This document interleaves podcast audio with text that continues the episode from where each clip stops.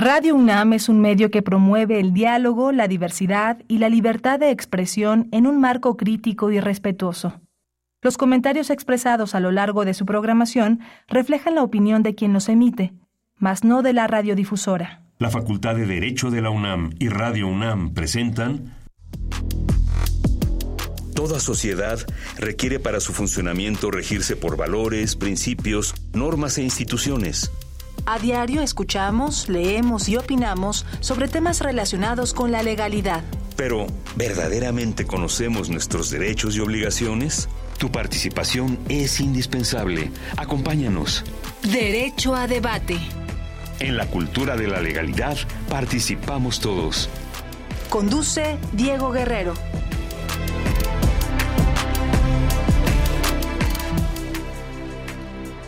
Hola, ¿qué tal? Muy buenas tardes, bienvenidas, bienvenidos a Derecho a Debate. En la cultura de la legalidad participamos todas y todos. Mi nombre es Elías Hurtado y a nombre del doctor Diego Guerrero, como cada martes les agradecemos que nos sintonicen por el 96.1 FM Radio UNAM. El día de hoy me acompaña en los micrófonos y en la conducción de este programa Anayeli Rojo Sánchez, maestra en Derecho Constitucional por la UNAM y egresada en nuestra Facultad de Derecho. Anayeli, bienvenida a los micrófonos de Radio UNAM. Hola Elías, qué gusto estar con ustedes. Es para mí un honor Muchas gracias por esta invitación. Mi querida Nayeli, me gustaría que nos platicara rápidamente qué sabe sobre el tema que vamos a abordar el día de hoy. El tema que abordaremos el día de hoy es muy interesante para todos, eh, todos los mexicanos realmente y se ha escuchado mucho últimamente en los medios de comunicación. Es el llamado superpeso. Eh, para esto, ¿qué hemos escuchado? Que la paridad del peso mexicano frente al dólar se ha elevado, se ha cotizado por estándares más altos de eh, que en los últimos años no habíamos tenido o en los últimos meses. Para abordar más sobre el tema, tenemos a dos grandes invitados, exfuncionarios del Banco de México, así que quédense con nosotros para escucharlos. Muchas gracias. Vamos a escuchar las voces universitarias que sabe nuestra comunidad sobre el superpeso y regresamos a presentar a nuestros invitados. No se vayan, esto es Derecho a Debate. Las voces universitarias.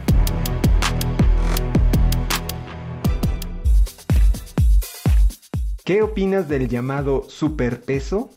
Se ha mantenido y ya demostrado que tiene un buen futuro, una buena racha, debido a las inversiones extranjeras y a la presencia del dólar en el país. Entonces, creo que, que sí va para algo mejor pues es una combinación de varios factores que hacen que como tal el peso mexicano no esté digamos muy alto, sino más bien está pues las monedas como el dólar están bajando, entonces hace que el peso mexicano pues se vea como si estuviera en un buen nivel, que de hecho pues se está manteniendo debido a ciertas inversiones extranjeras es bastante alentador ver el fortalecimiento del peso ante otras monedas. Es interesante ver cómo hay ciertos factores que vienen desarrollándose desde un par de años para acá. Por ejemplo, la, la situación de la moneda que quiere desarrollar Rusia, China, India y Brasil, me parece que es la coalición para justo quitarle poder al dólar.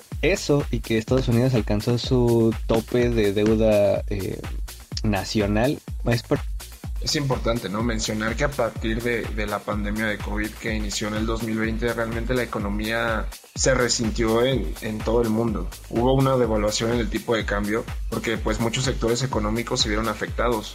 En el caso de México se incentivó ¿no? a, que, a proponer estas políticas fiscales para que en México no se sintiera tan abrupto el cambio y no hubiera un aumento tan significativo del peso.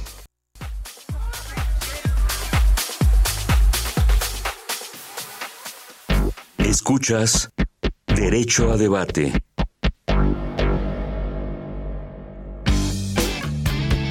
Queremos que entres al debate. Llámanos al 55 36 43 39 y participa. Derecho a Debate. Bien, estas fueron las voces universitarias, lo que opina nuestra comunidad sobre el tema que estaremos abordando el día de hoy, el superpeso. Estamos en Facebook, Instagram, TikTok y Twitter como Derecho a Debate. Ana, ahora sí ayúdanos a presentar a nuestros invitados del día de hoy. Claro que sí, hoy tenemos a dos distinguidos exfuncionarios del Banco de México. Tenemos con nosotros al doctor Samuel Alfaro de consultor en temas económicos y financieros. Buenas tardes, doctor. Bienvenido. ¿Qué tal? Buenas tardes. Es un gusto estar con todos ustedes y tratar, pues, de explicar a más detalle cuáles son los factores que están detrás del superpeso. Muchas gracias, doctor. Bienvenido. También tenemos al doctor Francisco Joaquín Moreno Gutiérrez, consultor, contralor, abogado en materia de intermediación y servicios financieros, monetaria, fiscal, corporativa y contenciosa. Buenas tardes, doctor. ¿Cómo se encuentra usted? Buenas tardes, Anayeli. Pues es un honor estar el día de ahora en Derecho a Debate. Gracias por la invitación que me realizaron eh, eh, con intervención del doctor Raúl Contreras, nuestro, el director de nuestra querida Facultad de Derecho, la oportunidad al maestro Guerrero y desde luego tenerlos a ustedes, al maestro Elías Hurtado y a ti, Anayeli Rojo, en compañía de un gran experto en este tipo de temas por su experiencia, su preparación. En los temas de recursos humanos necesitamos dos cosas, actitud y aptitud. Y en el caso del doctor Samuel Alfaro de Centis, que hoy nos acompaña, él tiene una gran preparación académica, profesional, pero también aunado a una gran experiencia. Él fue, directivo en la Dirección de Operaciones del Banco de México, tuvo la Dirección de Riesgos y de Control también de la institución, la Dirección General, y al igual que tu servidor, él un poquito más, estuvo más de 33 años dentro del Banco Central y ha colaborado como asesor del Fondo Monetario Internacional y ha dado pláticas a nivel internacional por otras organizaciones internacionales como el Banco de Pagos Internacionales. Pues bienvenidos, eh, bienvenida Nayeli, por supuesto, muchísimas gracias. Entrando un poquito en materia, a ver, ¿qué tiene que entender la gente con este término del superpeso? ¿no? ¿Qué es? ¿Qué significa, doctor Samuel, por favor? Sí, con mucho gusto. Bueno, e, el término del superpeso se refiere sobre todo a la situación que se ha generado particularmente desde octubre del año pasado hasta el viernes pasado, en donde el peso siguió una tendencia a apreciarse. ¿Qué quiere decir esto? Que para comprar cada dólar se requerían cada vez menos pesos. Entonces la tendencia a la apreciación del peso pues, llevó el tipo de cambio de niveles que tenía en, en octubre de 21.50 a niveles como vimos el jueves de la semana pasada por debajo de 18 pesos. Entonces, ¿qué es lo que ha generado eh, eh, eh, o, ha hecho posible esta tendencia a la apreciación del peso? Pues son una serie de factores internos y externos. Entonces, entre los factores externos que ha generado esto es que las inversiones que antes podían hacer inversionistas en la bolsa, en ah, las monedas cripto y en otros activos dejaron de ser rentables.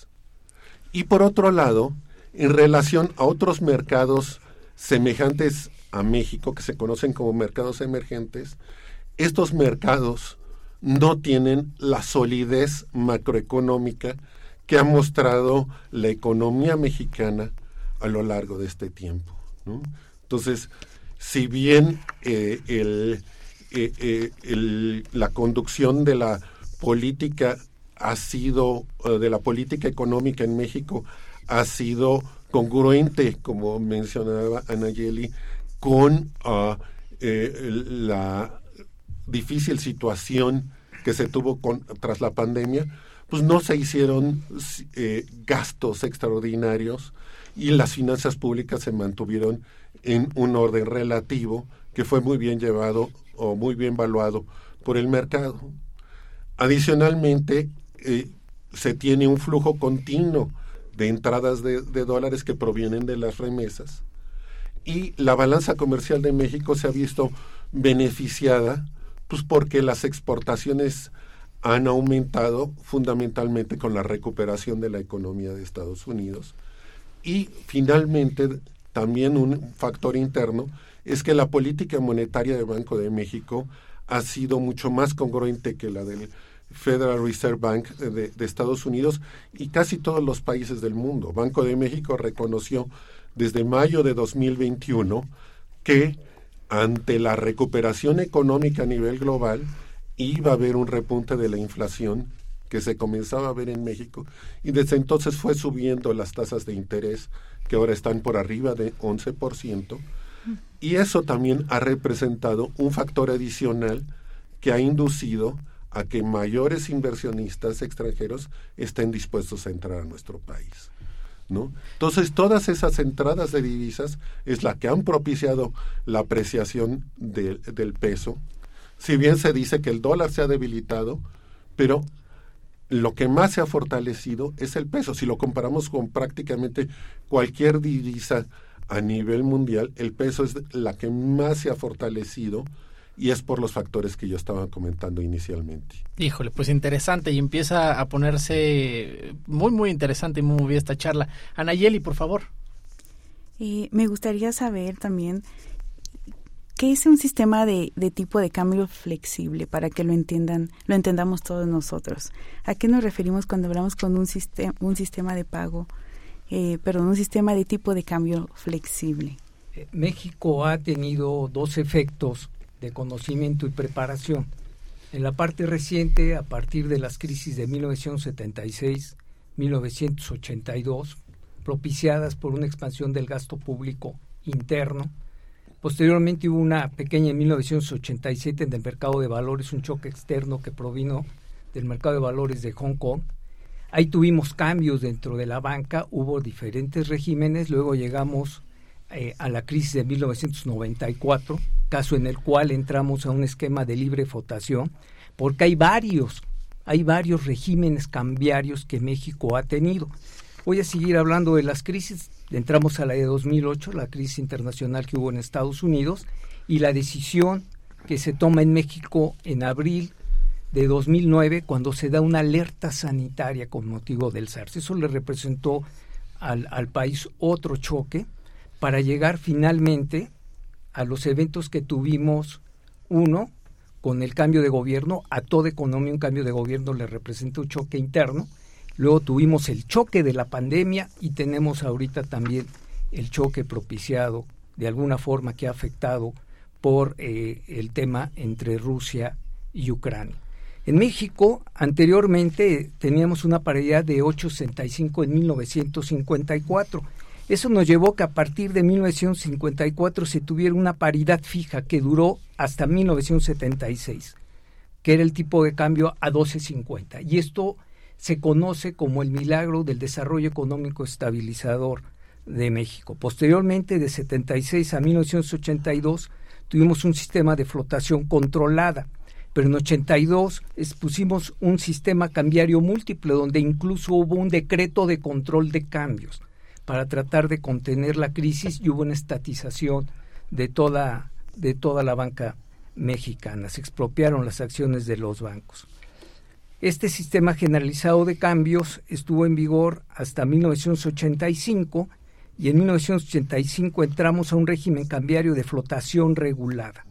Y de 1991 a 94 teníamos un régimen de bandas cambiarias con desliz controlado y en 1994, el primero de abril, inicia la autonomía del Banco Central y se reconoce y se le dan mayores atribuciones a la Comisión de Cambios.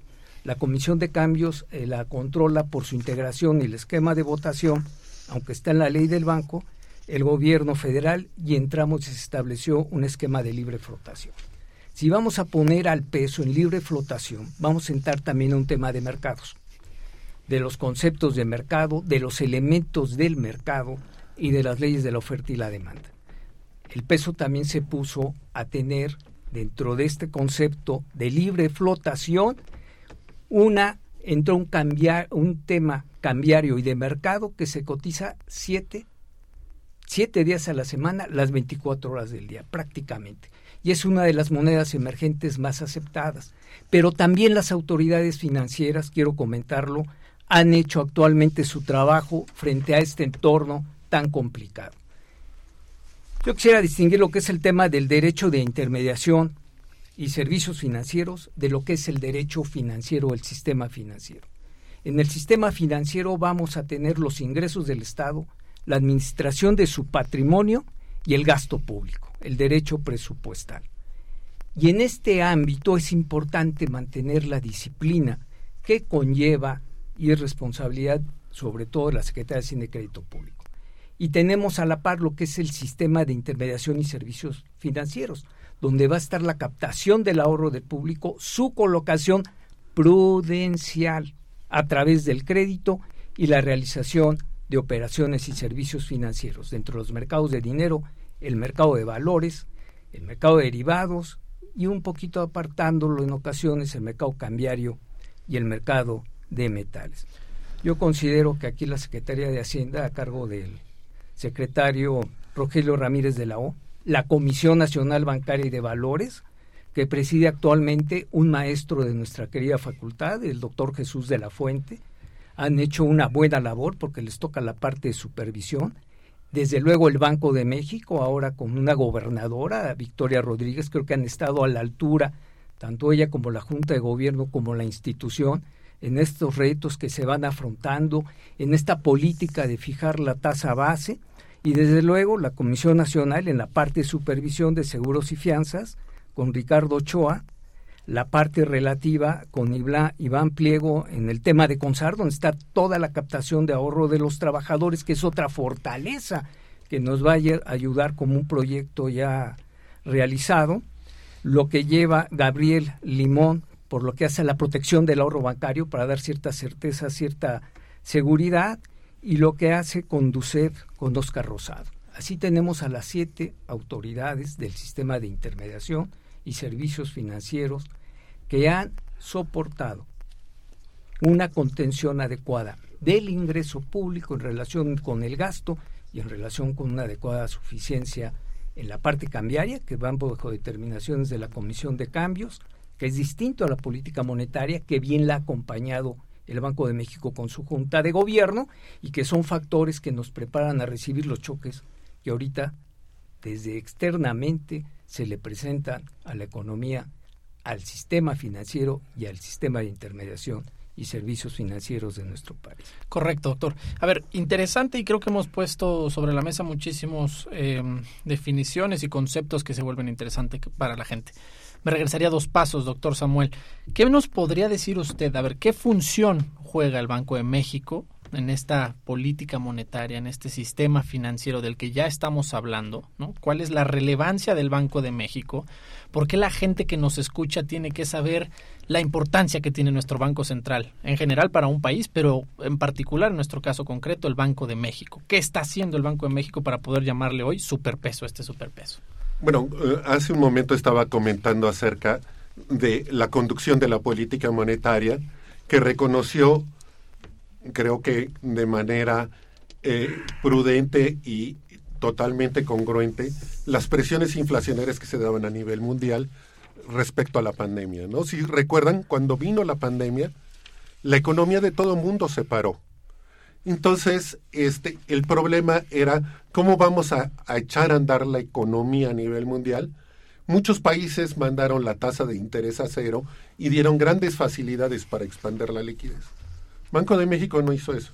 Banco de México, si bien redujo su tasa de objetivo interés con el propósito de adecuarse a, esta situación de emergencia, se dio cuenta de que la, la tasa de inflación no iba a llegar a cero, y que por lo tanto las tasas de interés deberían de mantenerse en un nivel eh, que fuera congruente. Por otro lado, no expandió la cantidad de liquidez porque esto puede generar ah, eh, eh, burbujas en distintos activos. ¿no? Y lo que hizo fue mantener un control de la liquidez y dar facilidades a los bancos para que en caso de que tuvieran algún problema con la cobranza de los créditos pudieran obtener eh, un fondeo adecuado. Una vez que pasó la, la, ah, eh, eh, la etapa inicial en donde se paró prácticamente la actividad económica, era evidente de que cuando la economía comenzara a reactivarse a nivel global, se iban a generar muchos cuellos de botella. Y esos cuellos de botella, ¿por qué se daban? Pues porque no todos los insumos iban a estar disponibles al mismo tiempo. Oímos continuamente de que no se daba la producción, por ejemplo, de los eh, semiconductores eléctricos y que no se podría con esto producir la cantidad de automóviles y de refacciones a nivel automotriz. Y así ocurrió con muchos sectores de la economía y que todas estas problemas de echar a andar la economía estaban generando aumentos de precio. Banco de México reaccionó oportunamente viendo esta presión en, en, los precios, comenzando a aumentar su tasa de interés. A partir de niveles de 3% la comenzó a llevar hacia arriba porque se daba cuenta de que esto estaba ocurriendo y al mismo tiempo el Banco de México en la parte cambiaria que comentó el doctor Francisco Moreno, en su momento para eh, evitar que el tipo de cambio eh, eh, se presionara demasiado, dio una serie de facilidades para que los bancos pudieran cubrir sus riesgos ah, ah, cambiarios que se pudieran generar en caso de que hubiera incumplimiento en obligaciones de, de pago por créditos que hubieran dado a empresas exportadoras, etcétera y posteriormente pues dejó que el mercado se pudiera ir adecuando oportunamente. Creo que una de las grandes fortalezas que tiene la economía mexicana es que después de la crisis de 1995, las autoridades financieras, Banco de México, la eh, eh, Secretaría de Hacienda y el resto de las autoridades que mencionó el doctor Francisco Moreno, hicieron un esfuerzo muy importante por desarrollar los mercados financieros. Entonces tenemos un mercado cambiario que como se mencionó es muy profundo y es muy líquido en comparación con prácticamente cualquier mercado emergente. Y al mismo tiempo tenemos un mercado de valores y un mercado de dinero que también funciona muy bien, tiene una amplia liquidez y un uh, manejo eh, muy uh, consistente en cuanto a los riesgos. Y eso permite que todo este tipo de ajustes que se requirieron cuando la economía se comienza a echar a andar y vienen estas presiones inflacionarias, se pudieran ir reflejando en los precios. Las tasas de interés comenzaron a reaccionar de manera eh, autónoma y poco a poco se fueron normalizando las condiciones. Entonces, Banco de México en ningún momento ha intervenido directamente en los mercados eh, en el mercado cambiario, ofreciendo directamente dólares, ha intervenido de manera indirecta a través de lo que se conoce un instrumento que se conoce como cobertura cambiaria, que es totalmente distinto al dólar porque no se entrega al, a la intervención directa en dólares, porque no se entrega la divisa, sino todas las transacciones se hacen en moneda nacional y ha sido muy consistente en su manejo de aumentar la tasa de interés para contener las presiones inflacionarias. Y esta congruencia es lo que ha sido retribuida por eh, los mercados internacionales junto con el manejo prudente de las finanzas públicas y ha permitido la apreciación del peso hasta llegar a constituir este superpeso. A ver, eh, esta es una pregunta que le quiero hacer al doctor este, Francisco Moreno Gutiérrez. ¿Por qué si nos están hablando que el peso vale más, nos alcanza para menos, doctor? ¿Por qué a la gente le rinde cada vez menos su, su, dinero en la bolsa? Porque una cosa es el tipo de cambio y otra cosa son los problemas que se presentan cuando la moneda va perdiendo su poder adquisitivo frente a los fenómenos de la inflación. Yo aquí quisiera referir dos puntos para ello. Uno es el concepto de dinero. El concepto de dinero es un concepto abstracto. ¿Qué es dinero? Es una unidad de valor abstracto que va a tener tres funciones. Uno, servir como un medio general de pago para el cumplimiento de obligaciones. Segundo, fungir como medida de valor de los productos, de los bienes y servicios. Y tercero, que permita la acumulación de riqueza. Y para que permita la acumulación de riqueza tiene que tratar de preservar su valor frente a dos fenómenos genéricos, además de otros. Uno son los efectos relacionados con el tipo de cambio y otro es el efecto relacionado con los esquemas o los problemas de la inflación. Y los procesos que se desarrollan en estos ámbitos. hay un proceso inflacionario no nada más en la economía de México, por lo que nos acaban, por las causas que bien nos acaba de exponer con mucha claridad el doctor Samuel Alfaro, sino también por la parte de los intercambios y la parte de las estructuras de las proyecciones que se van realizando y de las previsiones. Esto va generando que como parte de los instrumentos de política monetaria, si habláramos de la parte legal, de lo que vienen a ser conforme al artículo segundo de la ley del Banco de México, cuáles son sus principales eh, finalidades, pues veríamos que la principal finalidad es emitir el peso, la moneda mexicana. Ese es su principal origen. En 1925 es lo que propicia parte de lo que es su creación. Tiene que también procurar el sano crecimiento del sistema financiero y la parte prudencial de la regulación que se dirige a la captación, a la colocación y a los servicios financieros de los intermediarios financieros bancarios y no bancarios y cuidar del buen funcionamiento de los sistemas de pagos. Esto nos va a llevar a que este concepto de dinero que es abstracto, si habláramos de riesgo, el riesgo se va a asociar al concepto de incertidumbre. Si lo conceptuáramos jurídicamente, diríamos que un riesgo es un acontecimiento futuro de realización incierta que de acontecer nos va a generar un daño. Yo nada más voy a hablar de tres grandes grupos, operativos, financieros o reputacionales. La parte de la confianza es fundamental. La parte de la confianza que de un desagregado de lo que es el concepto de dinero, tenemos que abordarlo a lo que es el concepto de moneda. La moneda es la materialización de ese concepto del dinero. Si una moneda cumple con esos fines y esas funciones del concepto de dinero, en ese momento va a tener este tipo de parámetros de fluctuación. Al momento de tener un crecimiento en la economía o satisfactores, al momento de exacerbar la parte de tener una mayor demanda que sobre la oferta viene un crecimiento natural de precios tenemos los cinco elementos del mercado, oferentes, demandantes, productos y precio. Y ahí tenemos ese comportamiento que se va dando frente a ello.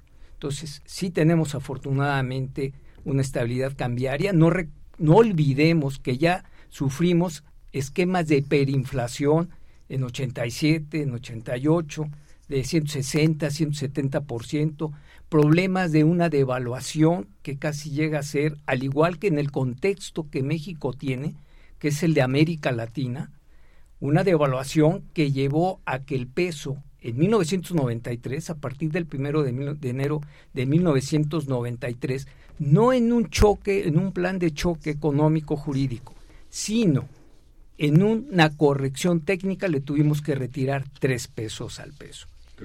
Tres ceros. perdón. Ojalá y fueran tres pesos. Eran tres ceros. tres ceros al peso. Por, por, la, por el problema que lleve ha sufrido en las partes inflacionarias y devaluatorias. Y otro punto que es importantísimo eh, tener en consideración es la creación de otros instrumentos como fue las unidades de inversión que empiezan a funcionar en 1995. Interesante, sin duda, Nayeli. Tengo una pregunta para el doctor Samuel Alfaro. Doctor, ¿cuál es el propósito de los aumentos de la tasa de interés por parte del Banco de México? Bueno, los aumentos de la tasa de interés por parte del Banco de México han obedecido a este fenómeno inflacionario que por una parte se genera a nivel global, ¿no? Como ya lo vimos, por problemas que se generaron en uh, cómo echar a andar la economía y que se generaron cuellos de botellas en sectores específicos. Y posteriormente vino uh, el, fenómeno de uh, la guerra eh, entre Rusia y Ucrania, que dado que eran productores masivos de materias primas, pues generaron una, primero, una gran incertidumbre acerca de cómo iba a afectar a la producción de petróleo, de granos, de minerales y se generó otro choque inflacionario a nivel mundial y eh, al mismo tiempo eh, eh, es, esa guerra pues también genera un, un, problema y una incertidumbre hacia cómo podrá acabar. Entonces, Banco de México ha tenido que enfrentar esos choques junto con los problemas internos eh, que, que, se han originado pues, también por que fue muy difícil medir el índice de precios cuando eh, eh, en, el tiempo de la pandemia, ¿no? Imaginemos que en el, en, el índice nacional de precios al consumidor, parte de los servicios dejaron de cotizarse, hoteles, restaurantes, etcétera. Y entonces el momento en que los vuelves a cotizar y ha aumentado el precio del gas y ha aumentado este, una serie de insumos, entonces se ve reflejado como un aumento extraordinario de precios bajo un, una base que fue la cotización que se tenía al principio de 2020 este, y, estuviéramos en 2022 en donde se generan aumentos muy grandes de precios, ¿no? Y entonces, y, por otra parte tenemos otro factor que, eh, que, ha generado inflación, es el hecho de que eh, en algunos de los eh, productos, particularmente los alimenticios, han estado sujetos a choques continuos, ¿no? Ha aumentado de manera continua los precios de la gasolina, los precios del gas, los precios eh, de, de, todos los granos, etcétera. Y eso nos genera una dinámica inflacionaria, es decir, un aumento continuo de precios que resulta muy difícil poder darle la vuelta y poderlos reducir. Y entonces esto ha generado que Banco de México haya tenido que llevar la tasa de interés de 3% que se tenía en, en uh, eh, mayo de 2021 a niveles por arriba de 11% como las que tenemos actualmente, ¿no? Pero pues, esto muestra, por un lado, que las autoridades del Banco de México están comprometidas con su objetivo fundamental, que lo mencionó el doctor Moreno, que es preservar el poder de compra de nuestra moneda. Y obviamente esto ha generado el superpeso. Con tasas de interés tan altas, ha generado que entre divisas al país y que el peso se aprecie. Pero al mismo tiempo, esta apreciación del peso, de manera eh, no directa, sino indirecta, permite que las presiones inflacionarias sean menores, pues porque los precios de los bienes importados convertidos a moneda nacional son relativamente menores. Bueno, a ver, es interesante la charla porque entonces para la gente que nos escucha pareciera que no depende de un solo factor el poder del peso de cualquier divisa en general, ¿no? Se ve afectado por distintos factores y por distintos riesgos que pueden estar implícitos dentro del sistema, de un sistema financiero, en este caso el mexicano, o bien en un sistema financiero mundial. En esos temas me gustaría tocar un poco los eventos ocurridos, ¿no? Con las quiebras de los bancos estadounidenses, ¿no? Y de hecho nos preguntan en nuestras redes sociales, que por cierto los invitamos a que nos sigan también a través de redes sociales, o puedan llamar a cabina para aprovechar los invitados que tenemos el día de hoy, y nos preguntan qué riesgo existe, doctor Francisco Moreno y Gutiérrez, en México de que los bancos mexicanos se contagien con la crisis de la banca estadounidense particularmente con los con la quiebra de los bancos de Silicon Valley y de Signature y que creo que ya están cayendo algunos más. Eh, hay ahí hay una expectativa tanto que es un problema que se está generando dentro del sistema bancario en particular y parte del sistema financiero de Estados Unidos. Están formados, si no mal recuerdo, tres bancos, el de Silicon Valley, el de Signature Bank, uno en California, el otro en Nueva York ya hay algún otro que tenía ya problemas, que era el Fifth Republic Bank, que tenía una caída muy fuerte de sus activos y potencialmente apuntan que podría haber otras 22 instituciones, potencialmente que puedan tener temas o problemas de riesgo. En México hemos establecido, para efectos del sistema bancario en particular, que sigue siendo en la parte de la intervención de lo que es el mercado que corresponde atender a los intermediarios financieros, la parte del intermediario bancario sigue siendo el que va prevaleciendo en mayor porcentaje dentro de ello. Y hemos establecido, no de ahora, de pautas, pero de pautas que se han ido renovando y que se han ido cuidando hasta la fecha. La parte del índice de capitalización de nuestras instituciones, cuidar de su coeficiente de liquidez, establecer pautas de gobierno corporativo prudentes, establecer los temas de lo que son los comités de riesgos, que es una parte regulatoria obligada, la parte vinculada con lo que es el control interno los sistemas de control interno. No quiere decir que no pudieran tener algún efecto, algún contagio, pero en el esquema de México, la capitalización que se demuestran los ICAPs, el coeficiente de liquidez y la parte de haber identificado a las instituciones de riesgo sistémico, que son los seis bancos de cobertura nacional, frente a los bancos de esquemas medios o menores, pues no dejan de tener afectaciones y cuidado con ellos. No olvidemos que ha habido problemas dentro de los intermediarios financieros bancarios. Hubo el problema de FAMSA, de Accendo, ya tuvimos dos bancos que tuvieron problemas. En el tema de Sofomes, que era una entidad no regulada, no quiere decir que no forme parte como intermediario financiero, ya hubo alguna de tamaño, de cierto tamaño que también tiene problemas o tuvo problemas por esto. No olvidemos que venimos de una crisis inmediata y de una mediata.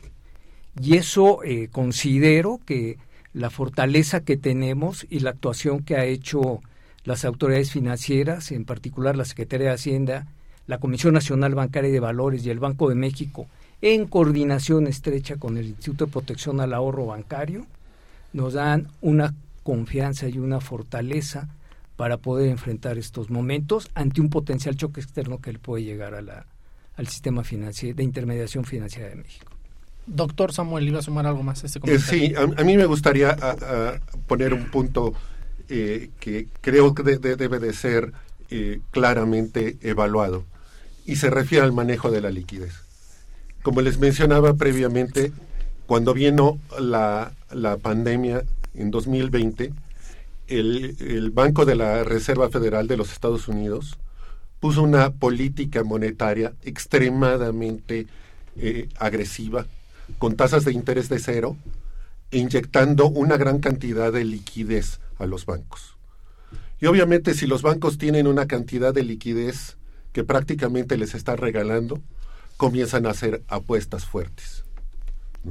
Y esas apuestas fuertes en algunos bancos pequeños como los que han tenido problemas, pues no les salieron. Hicieron apuestas en criptomonedas, hicieron malas inversiones, que nadie se estaba dando cuenta porque el, sistema financiero de Estados Unidos no es como el mexicano. En México hay 50 bancos, en Estados Unidos hay centenares de bancos, muchos de ellos regionales como los que están quebrando. Banco de México nunca, eh, como les comentaba previamente, perdió control de la liquidez y nunca mandó la tasa de interés a cero. Reaccionó inmediatamente en cuanto vio el repunte de la inflación. En Estados Unidos se tardaron en aumentar las tasas de referencia del nivel de cero nueve meses después de que Banco de México ya estaba instrumentando una política restrictiva. Y eso hace una gran diferencia y creo que hace que las propias instituciones no hayan tenido en ningún momento los márgenes tan amplios para cometer errores como se los dio el, Banco de la Reserva de los Estados Unidos. Anayeli Rojo. Tenemos uh, una pregunta de Facebook. Nos pregunta Israel Cruz, ¿por qué a muchos comentaristas no les gusta un peso fuerte frente al dólar? A quien nos guste responde. Eh, hay dos puntos que, quisiera comentar en relación con ello. Eh, y es un poquito eh, un tema de posicionamientos. Uno, hay dos instrumentos que también tiene establecidos, eh, en este caso de las autoridades de nuestro país, que son los swaps con la Reserva Federal y el Banco de México, de pesos contra dólar, que es un instrumento que antes se ha utilizado y nos ayuda a tener este tipo de estabilidad cambiaria. Y el segundo es la línea de crédito flexible que todavía conservamos con el Fondo Monetario Internacional para eventualidades. La otra parte es, debemos de tener, y obviamente es conveniente tener un poder adquisitivo controlado y un peso fuerte, porque eso significa el principal ingreso, el principal activo de los que trabajamos en nuestro país, de los que nos ingresan nuestros eh, salarios o remuneraciones, del gasto que hacemos y del ahorro que convertimos. Si tenemos un peso fuerte, es incluso más eh, potencialmente fácil poder adquirir los productos que van requiriendo, se van requiriendo para nuestras necesidades, prevenir los problemas y los temas hacia futuro, producto de ello, e incluso poder realizar medidas y situaciones de ahorro y de inversión. Aquí hay un tema importante que se va a conjuntar con ello, que es el tema de educación financiera. Y un peso fuerte se va a asociar a un problema de que debo de tener cuidado al momento de obtener créditos, que las tasas que yo me vaya a comprometer a pagar las pueda cumplir y satisfacer, y que sepa qué tipo de créditos son los que me conviene tomar y en qué tipo de inversiones son las que me conviene participar. Bueno, pareciera interesante entonces entender que aparte de que nosotros como personas, personas físicas podemos acudir a un banco, es interesante saber y hoy descubrir en los micrófonos de Radio UNAM que los bancos también tienen financiamiento, que también tienen líneas de crédito y las repercusiones que esto tiene. Doctor Samuel Alfaro de Centis iba a comentar algo más y yo le sumaría antes de su participación, doctor, que nos ayuda a definir liquidez y solvencia. ¿Por qué la gente tiene que entender la diferencia entre estos dos conceptos? ¿Qué pasa con estos conceptos? A, mí me gustaría, respecto a, la pregunta de, de, Anayeli, mencionar que, como en todo uh, eh, movimiento de un activo financiero, hay ganadores y perdedores. ¿no? Entonces, cuando el tipo de cambio se aprecia, pues, aquellos que reciben dólares, ¿no? Ya sea por exportaciones, por turismo, por un crédito que pidió del extranjero. Remesas. Eh, los, que, los que traen remesas, todos ellos van a recibir menos pesos por sus dólares y esas personas se verán afectados si el tipo de cambio se aprecia y tenemos el superpeso. Pero por otro lado, los que importan, los que eh, invierten de sus recursos, este, son los que se ven beneficiados. Evidentemente, debido a que tenemos un, esquema de libre flotación, pues el, el, tipo de cambio es el que es, no es el que deseamos, es el que los que quieren vender dólares y los que quieren comprar dólares a ese precio están realizando transacciones. Y la libre flotación implica que el Banco de México no se involucra en determinar ese precio, lo determinan los propios participantes el Banco de México va a tratar de que el comportamiento del mercado sea estable y no genere eh, grandes disrupciones. ¿no? Ahora, respecto a, tu otra pregunta respecto a la liquidez y solvencia. Un, lo que estamos viendo en, en, los actuales problemas que tienen los bancos en Estados Unidos, muchos de ellos, particularmente el, el, que se declaró en, en, bancarrota el viernes pasado, el, eh, este, Silicon Valley. el Silicon Valley Bank, ese, ese banco estaba insolvente. ¿Por qué? Porque sus activos valuados a los precios de ese viernes no eran suficientes para cubrir las obligaciones que tiene en contra. ¿Cuál es el problema de liquidez? El problema de liquidez es que sí tengo suficientes activos para poder pagar mis obligaciones, pero no los puedo convertir en medios de pago. ¿Sí? ¿Por qué? Pues porque a, lo mejor el, tengo activos que pueden ser inmobiliarios que no puedo vender rápidamente o tengo un problema, estoy enfrentando un problema en los mercados financieros y resulta de que me resulta muy complicado vender algún tipo de activo. Entonces, ese es un problema fundamental que eh, se genera para mantener la estabilidad financiera. Tratar de evaluar cuándo una institución es solvente o enfrenta problemas de insolvencia o cuándo solo enfrenta un problema de liquidez. Doctor Moreno en la, parte, recuerden que hay un concepto jurídico de lo que es líquido, que está en nuestro Código Civil, en la parte relativa a la compensación es líquido aquello que está determinado en dinero. Y en el caso que nos comenta el doctor Samuel Alfaro, es en la moneda en que esté determinada la obligación de cumplimiento. Debes de tener el dinero, las monedas en las cuales debes de cumplir. Y la parte de solvencia va a tener dos connotaciones, la económica y la jurídica. Jurídicamente una persona es solvente cuando cumple con sus obligaciones líquidas y exigibles conforme a derecho. Y la solvencia económica es cuando el activo en el patrimonio de una persona supera al pasivo. Y estos dos conceptos se tratan de preservar en la regulación bancaria con el índice de capitalización, sobre todo para efectos de solvencia y del coeficiente de liquidez para el cumplimiento de las obligaciones en moneda que deben realizar las instituciones. Pero en materia de bancos, lo que le pase primero a un banco, ese banco ya tiene un problema gravísimo, por un problema ya sea de solvencia o de falta de liquidez. Es un banco en el cual hay que determinar, de la importancia del anuncio que hizo el presidente Biden, en el caso de Estados Unidos, de que iban a apoyar la Reserva Federal y eh, la Secretaría del Tesoro con los recursos necesarios para pagar a los ahorradores de esas instituciones y tratar de evitar una corrida financiera y un contagio sistémico. Súper interesante. Vamos a escuchar rápidamente Descubriendo tus derechos y regresamos a los micrófonos de Radio UNAM. No se vayan. Descubriendo tus derechos. Derecho al voto. El derecho al voto o sufragio activo es un derecho y una obligación que todos los ciudadanos tenemos. Este garantiza que la ciudadanía pueda participar en las elecciones y en las consultas populares. El voto es una herramienta de la vida democrática que permite a las ciudadanas y ciudadanos elegir a aquellos que serán sus representantes o las decisiones que consideren convenientes para su comunidad.